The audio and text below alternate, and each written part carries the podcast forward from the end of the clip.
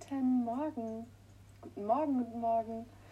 Montag, morgen, Tag 26 hier im 7 a.m. Club, um eine fokussierte und positive Morgenroutine zu etablieren, die dir gut tut und mehr Energie schenkt, als dass sie dir raubt.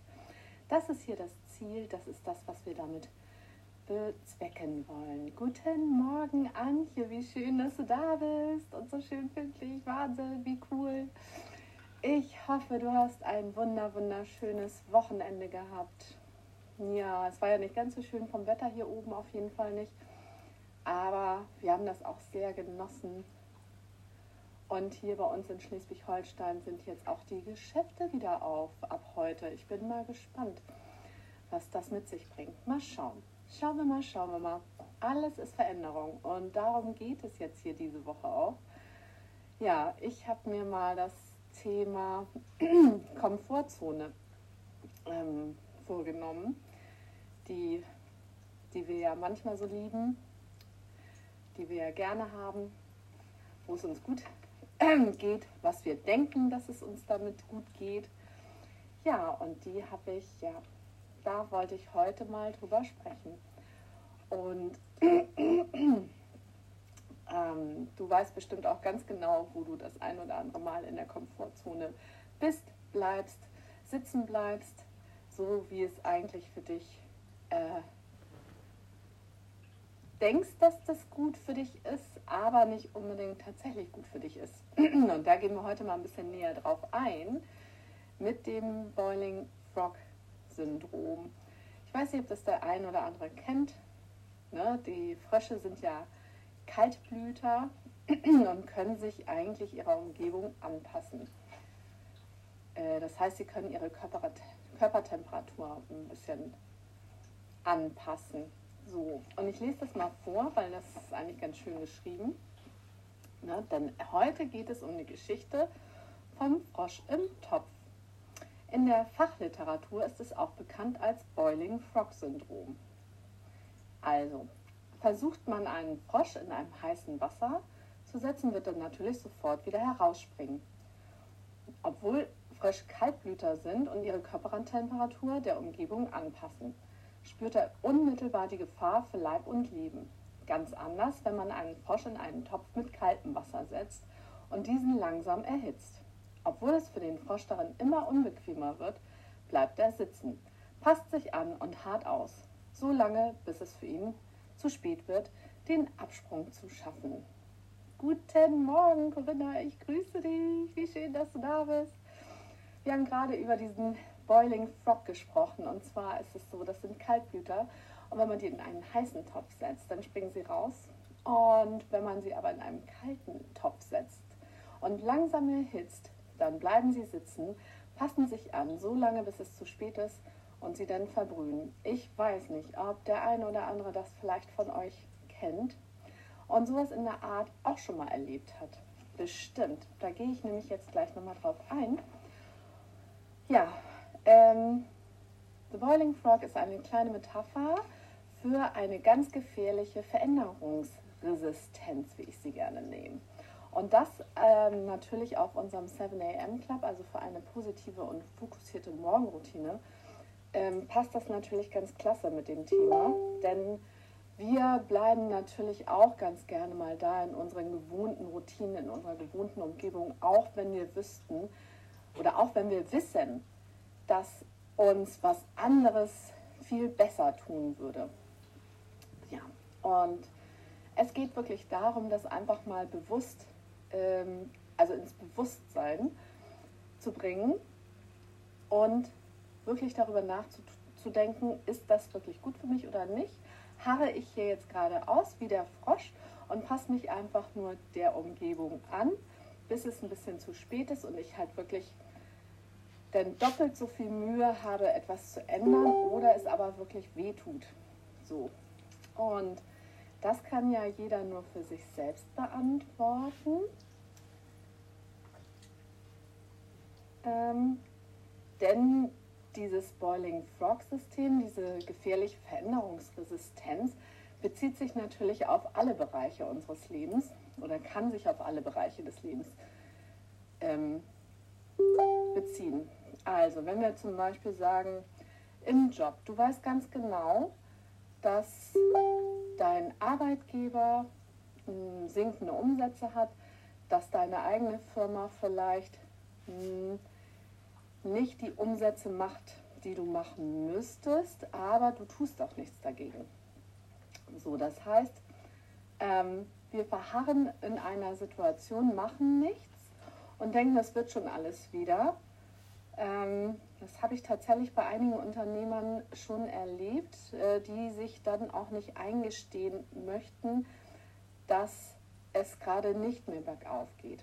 So, oder auch bei einigen Arbeitnehmern, die in einer Firma äh, und in einer Umgebung stecken bleiben, sich anpassen und das ist überhaupt nicht förderlich für sie. Also das ist, ähm, passt einfach nicht zu der Person ähm, und dadurch wird sie immer kleiner, kleiner und ähm, kann gar nicht in ihrer Stärke sein und bleiben.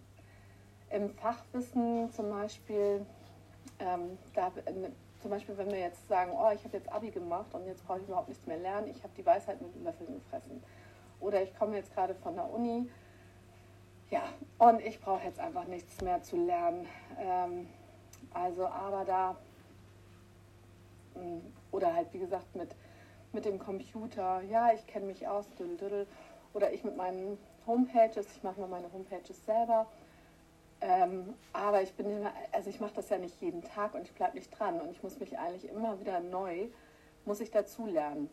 So, und ähm, äh, wenn wir das auch in unseren Beziehungen abwandeln, dann wissen wir manchmal, oder na, wir ein, einige von uns haben vielleicht schon die eine oder andere Beziehung gehabt oder auch Freundschaften, es geht auf beides, ähm, wo wir wissen, dass die Liebe vielleicht nicht mehr so da ist, wie sie zu Anfang da war, dass die Leidenschaft nicht mehr so da war, dass wir an einem Punkt angekommen sind, wo wir nicht unbedingt den gleichen Weg mehr gehen und das sich einzugestehen ist natürlich auch nicht wirklich schön.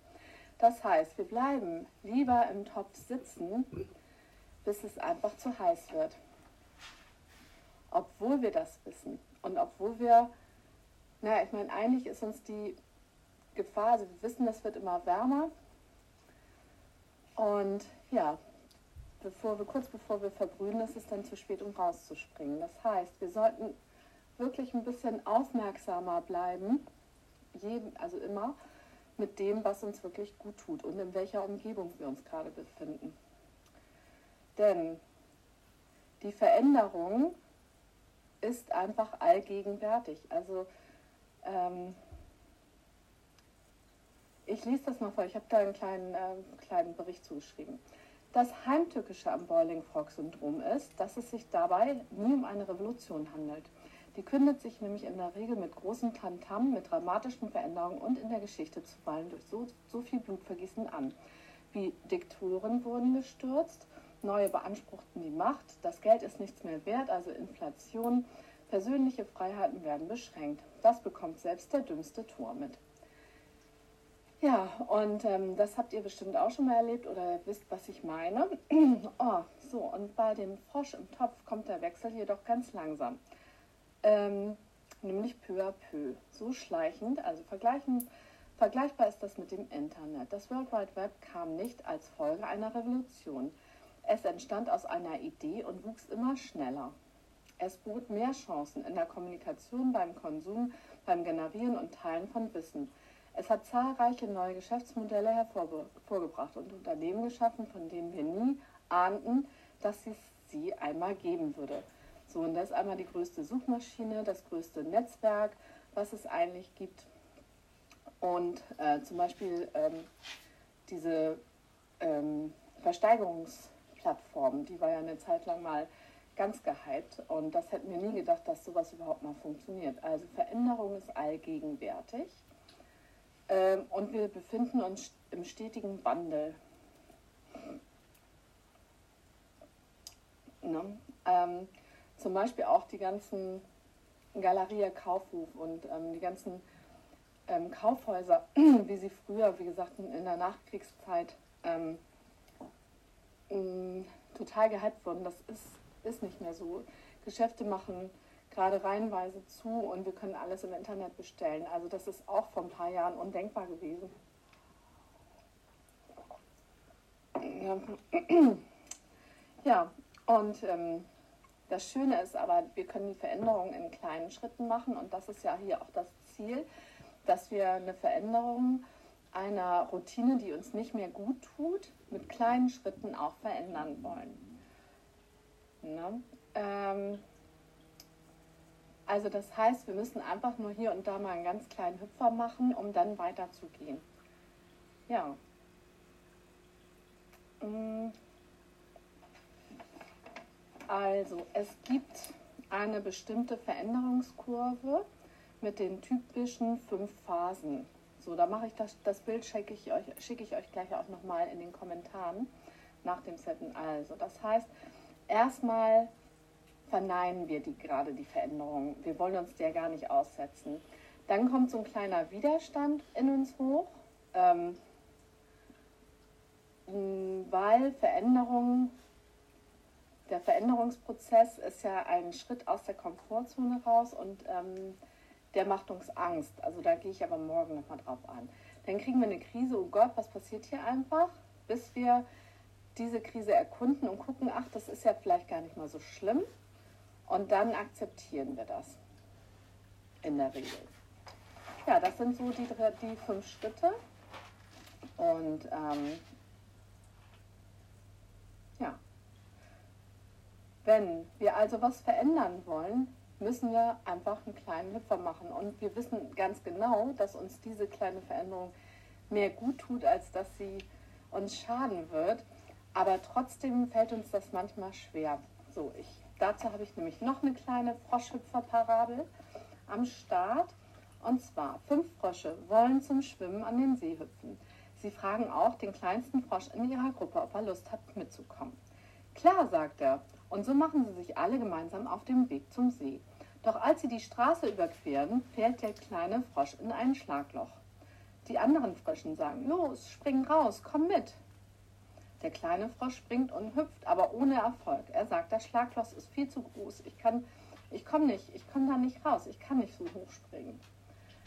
Die anderen feuern ihn an und noch mehr. Doch es hat keinen Sinn. Der kleine Frosch kommt nicht aus seinem kleinen Schlagloch raus. So gehen die anderen Frösche weiter zum See und hüpfen weiter zum See.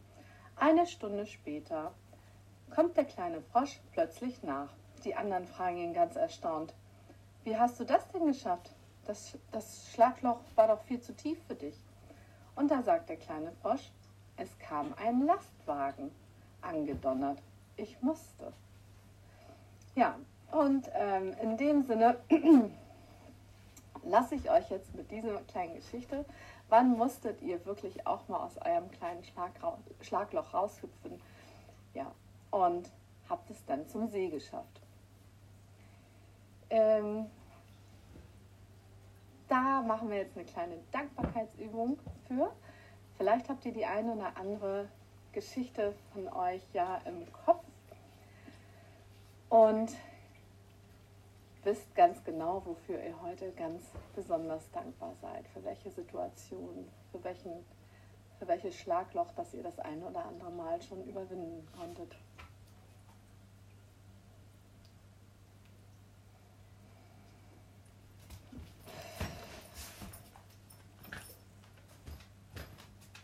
Mhm. Und eigentlich jeden Morgen zum Beispiel hier. Wie schön. Ja, die Qualität des Tages. Ähm, den Sprung aus dem Topf, würde ich meinen.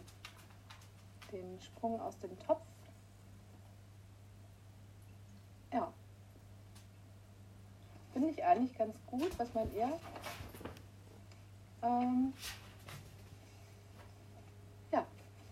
Oder einfach springen. springen, ähm, hüpfen, springen, springen aus dem, ja, einfach springen. Würde ich meinen.